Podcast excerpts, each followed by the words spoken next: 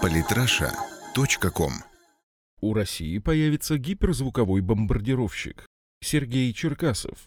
Россия создала межконтинентальную баллистическую ракету с гиперзвуковым боевым блоком, несущиеся из голубой синевой ядерные боеголовки со скоростью 11 махов. Это то, что заставит нервничать любого, даже самого самоуверенного генерала. Даже если несутся они исключительно потенциально, гипотетически. Всегда неприятно, когда у кого-то на планете есть оружие, полностью нивелирующее твою систему ПРО. Ради чести стоит сказать, что такое оружие сегодня есть как у России и США, так и у Китая. Но вот гиперзвуковые противокорабельные ракеты – это технология, доступная пока только нашей стране. Циркон поступит в массовое производство уже в 2018 году. Очень короткий срок для разработки такого уровня. Сейчас же он проходит испытания. Обращают на себя внимание гиперзвуковые ракеты «Циркон» и крылатые ракеты семейства «Калибр», говорит директор расположенного в американском Рот-Айленде Института изучения морского потенциала России Майкл Петерсон. Это мощное оружие, которое воплощает в себе впечатляющие технологические достижения. И эта ракета тоже заставляет нервничать, если не руководство Пентагона, у господ там, я думаю, нервы слишком крепкие для такого, то привыкших к технологическому превосходству своей исключительной нации экспертов экспертов и военных обозревателей. Ведь если призадуматься, то циркон это не про корабли, а про самолеты. Как только мы сумеем заставить ракету стартовать не с палубы, а из чрева Ту-160М, мы начнем массовое производство гиперзвуковых ракет класса воздух-поверхность. А работы над этим ведутся непрерывно.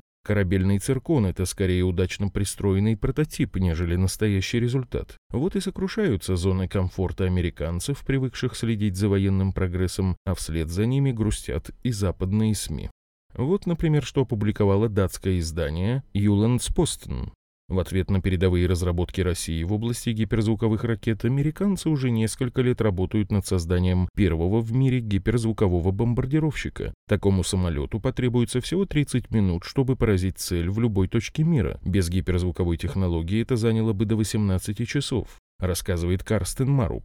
Про 30 минут, конечно, в раке, ну да ладно, это мелочи. Хороший ход, дескать, русские, конечно, коварные, создали гиперзвуковую ракету, но американцы держат руку на пульсе, разрабатывают гиперзвуковой бомбардировщик. А ведь самолет это гораздо сложнее, чем ракета, значит, янки круче. А давайте теперь подумаем, нужен ли России бомбардировщик, который может оказаться в любой точке Земли за 30 минут. Например, в Парагвае или Аргентине или Австралии. Я думаю, что нет, потому как что нам там делать? У американцев же есть такой экспортный товар, как демократия, который неважно продается без промо-акций с ковровыми бомбардировками. Поэтому им, конечно, нужно вооружение, способное быстро оказаться в любой точке планеты и покарать. Правда, судя по всему, путь американцев к гиперзвуковому бомбардировщику еще далек от завершения. Настолько, что как-то и не сразу поймешь, разработка это уже или еще только проект в духе «ну нам, конечно, нужен такой бомбардировщик, и мы будем его разрабатывать. Попозже, когда-нибудь».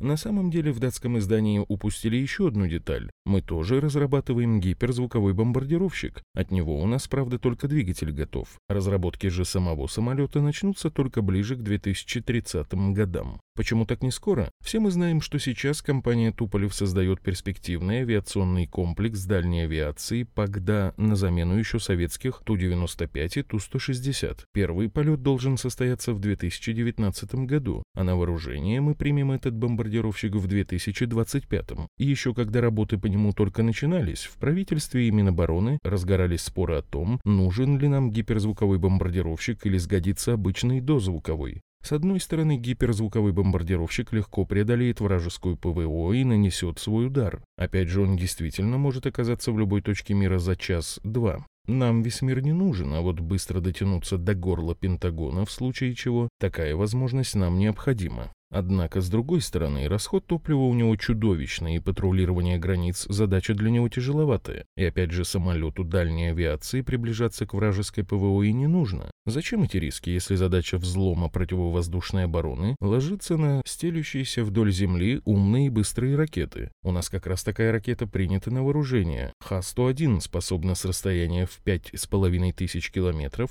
попасть в цель 400-килограммовой боевой частью с отклонением максимум в 5 метров. Потому было принято решение делать дозвуковой ПАГДА. У нас и без того работы хватало в последние 15 лет и еще больше будет в ближайшую пятилетку. Но и гонка вооружений еще никому пользы не приносила. И вот как закончим разработку ПАГДА, там можно будет приняться и за гиперзвуковой самолет. К тому времени, может, и американцы займутся вплотную своим проектом или наоборот. А теперь вспомним о том, с чего мы начали, с гиперзвуковой ракеты «Циркон». Не приходится сомневаться, что, скорее всего, к 2025 году мы доведем до ума и ее, таким образом, создав гиперзвуковые ракеты класса «Воздух-поверхность», новому бомбардировщику дальней авиации новую гиперзвуковую ракету. Вместе они станут тем опасным тандемом, что обеспечит защиту наших границ на ближайшие десятилетия. Подписывайтесь на наш канал в Телеграм. Самые интересные статьи о политике и не только.